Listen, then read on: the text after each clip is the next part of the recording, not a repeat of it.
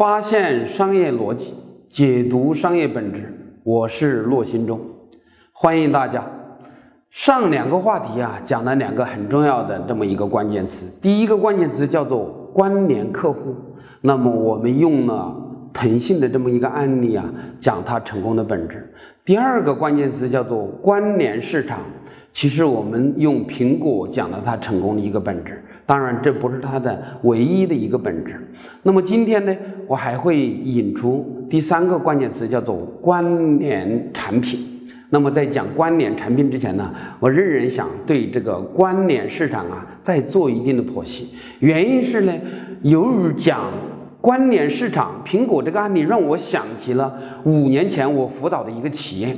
那么这个企业是一个机床的行业，在这个行业里面呢，有一个非常。值得我们深思的案例和一个非常值得借鉴的这么一个案例。那么这个企业叫什么呢？叫做台政。台政这个企业，它的前身呢，它是在台湾的一家公司。那么它发现了机床行业在中国未来的这么一个产业地位之后，哎，它想进军中国市场。大家知道。机床行业在中国啊，原来啊都是由国企所垄断的。换一句话说，什么意思？它是一个重工业，由国营企业从研发到这个原材料，到这个生产，到组装，到销售，一体化的，全部几乎是由整个国企垄断的。那么在这种局面下面呢，那。台政要想到中国市场来占领中国市场的地位，或者说分得一杯羹呐，他是怎么做到的呢？那他是这样子的：台政当时他有一个非常出色的这么一个机床的这么一个技术啊，然后诶，他有资本，他用这两大条件跟在。快退线的这么一个废旧的兵工厂合作，把他的一个工厂给买了下来，一起合作，打造的这么一个新的这么一个就是围绕着机床生产加工的这么一个工厂。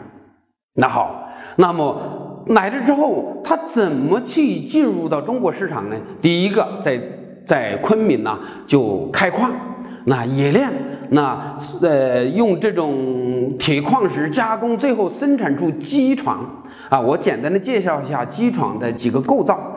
机床大致上有机床的床身和机床的这么一个这么机头，还有一些电器配件和一些钣金，大致上有这四部分组成的机床。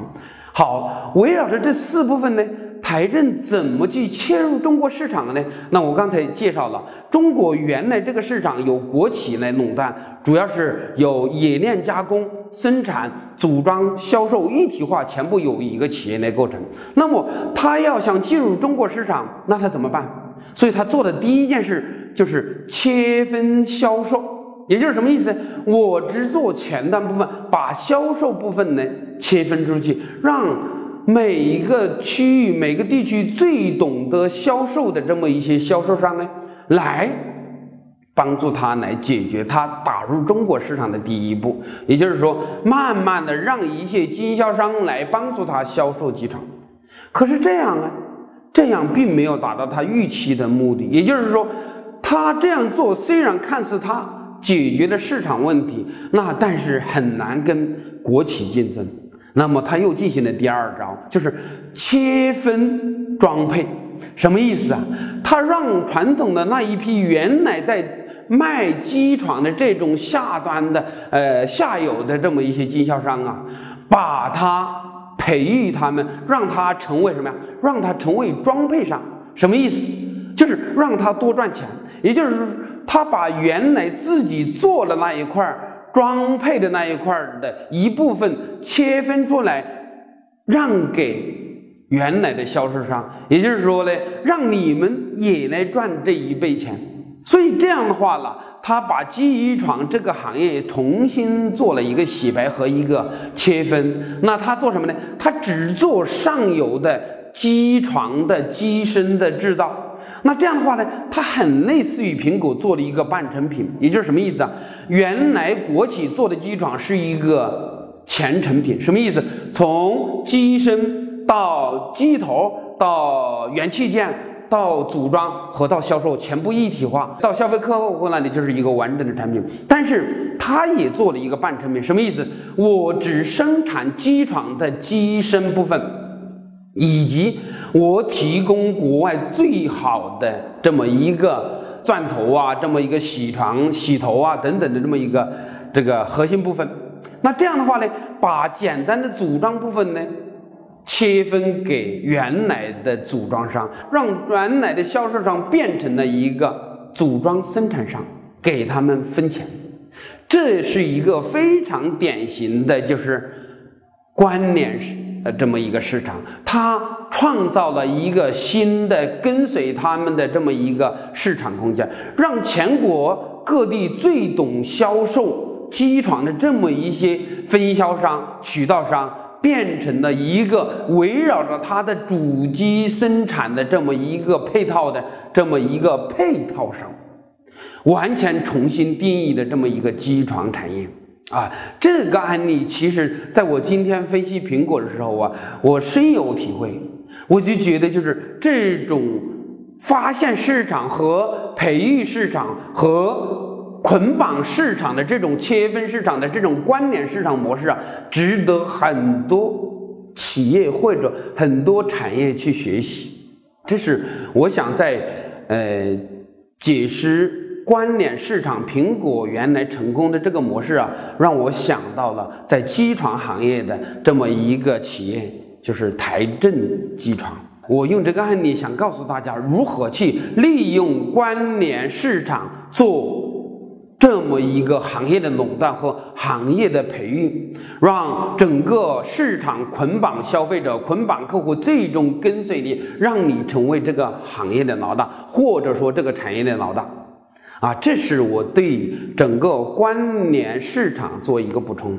那么，当然今天还有第二个话题，就是关联产品。呃，我讲了三个主题，第一个叫做呃三个关键词，第一个叫做关联。客户关联市场和关联产品，其实关联产品也是想谈到苹果。苹果是利用了关联产品的这么一个体系化生产呢，解决了消费者对它形成一种生活方式的这么一个打造。这个。小米身上也体现的非常的到位，呃，小米从小米手机到小米的这个手表，小米的运运动手环，到小米的家庭的这种空气净化器等等，它们之间形成一种新的关联方式，让它们之间。产品与产品之间形成一种关联，用什么用呢？用背后的这么一个系统形成一个关联。说到这个关联产品的时候啊，最近呢，我想提一个另外的一个企业，就是这个呃格力。呃，最近呢，我拿到了一个就是格力的手机，但是我一直在怀疑格力为什么会要做手机，格力凭什么能做手机？其实，当我拿到他的手机的时候啊，我才猜想，格力未来的这么一个战略布局，可能是大家不敢想象的。那你知道格力手机到底是什么吗？